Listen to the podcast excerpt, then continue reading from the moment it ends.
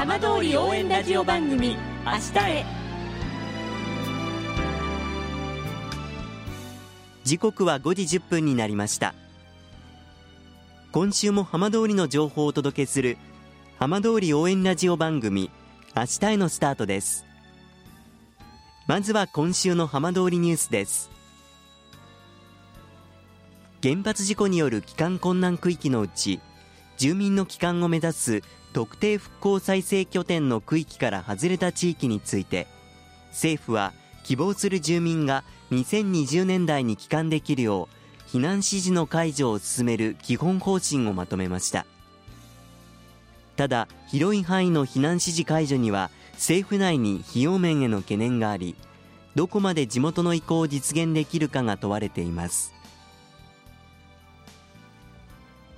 浪江町は来年秋に帰還困難区域の特定復興再生拠点区域の準備宿泊を始める方向で国と調整を進めます。町では町内3つの地区の復興拠点で再来年春の避難指示解除を目指しています。さて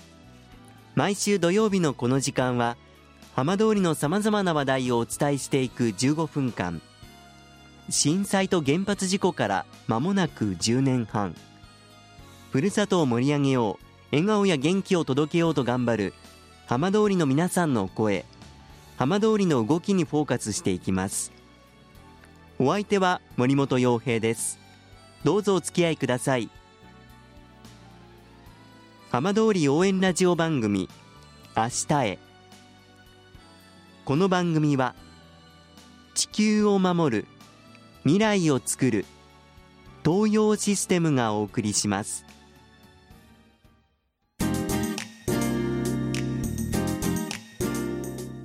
代わっては浜通りの話題やこれから行われるイベントなどを紹介する浜通りピックアップです。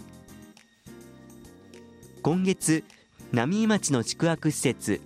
福島憩いの村浪江がグランドオープンしました。今週は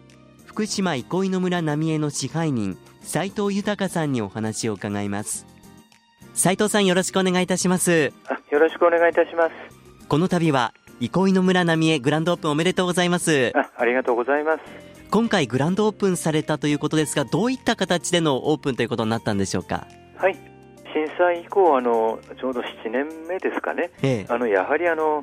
浪江町民の皆様方がやっぱりご自宅のあの清掃とかお盆の時のお墓参りのためにあの浪江町に帰ってこられた際のですねやっぱりあの宿としてあの3年前の2018年の6月にあの素泊まりだけなんですけれども、ええ、宿泊のみのあの施設ということで、えリニューアルオープンいたしました、はい。えやはりあのその後もあのご利用のお客様からはですねどうしてもあのその素泊まりの際には町内の飲食店からあの仕出し料理であったり弁当を取り寄せて あのご対応していたわけなんですけれども、やはり館内で温かい食事を提供していただきたいですねというような あのご要望があのその後ずっといただいておったところでございまして、ええ。えー、そういった声もありましてこの度、えー、ようやく、えー、震災から10年目の今年ですねあの温かい食事品をご提供できるレストランをオープンすることができました。あの地元の食材もいただくことができるそうですね。えあのやはりあの地元のあの業者様の方からあの仕入れをさせていただいておりますので当然あの受け床からあの水揚げされたあの本当にあのそういった生きの良いあの魚を中心としたですねあの魚料理あの和食に力を入れてえー、料理の方をご提供させていただいております、はい。まあ、地元の食材いただくことができるというのは地元の皆さんにとっては特に嬉しいですよね。そうですね。ようやくあの体制が整いました。で斉藤さんはこちらの憩いの村浪江の支配人になられたのはいつからだったんでしょうか？昨年のあの11月1日付でございます。どういったきっかけでこちらにいらっしゃったんですか？はい。あの私があの前職で、えー、勤めておりましたあの会社があの高速道路のサービスエリアパーキングエリアの管理運営をする会社で、えー、あります、はい、あのそこのあの私の上司がですね実はあの震災の時にいわゆる福島県の二本松市でですねそのようなあの復興に向けたあの JICA という組織を通じて、えー、いわゆる避難をされてこられた浪江町民の皆様方に対していろいろあの活動をしていたところなんですけれども、ええ、そのあの上司、私どもの前の会社の上司のところにですね、えー、浪江町様の方からあのこういった福島憩いの村浪江の支配人のあのポストとしていわゆるあの候補の社員をですね、えー、紹介していただきたい旨のあのそういったあの文書をいただきまして、えー、これをあの私のあの前職の会社で、えーまあ、私が あの候補ということで、えー、このようなご紹介をしていただいてご縁がありまして昨年の11月にあの支配人に着任したところでございます。浪江町はやはり原発事故の影響を一番大きく受けた町の一つだと思うんですけれども、はい、そういった中でこの支配人になられてみて実際にどんな思いで働かれているんでしょうか？え約あの半年近く経過したわけでございますけれども、ええ、やはりあの私もこちら単身赴任で、え浪江町に、えー、住まいを持ちながら、えー、会社に、えー、通勤しておりますけれどもやはりあの私の住んでいるところのあの風景を見ましてもですねこの半年間あのやはりあの新しいアパートそういったア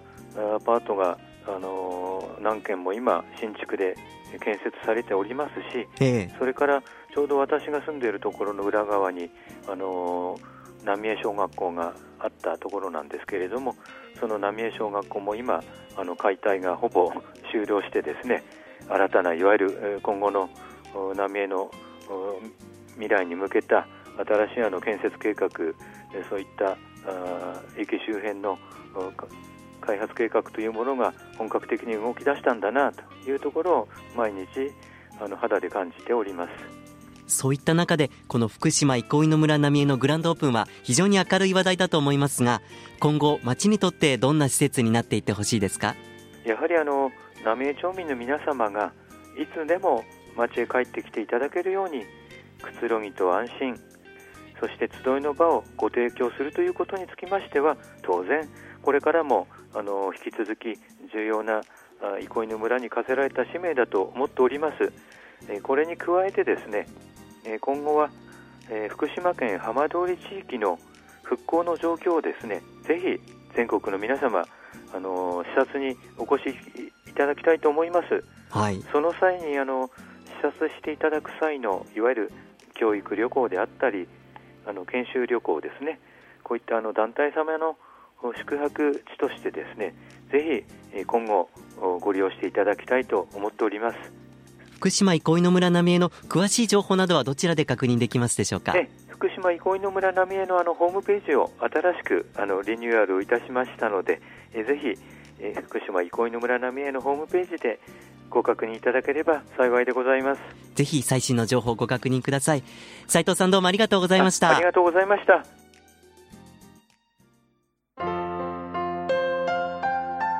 浜通り応援ラジオ番組明日へ。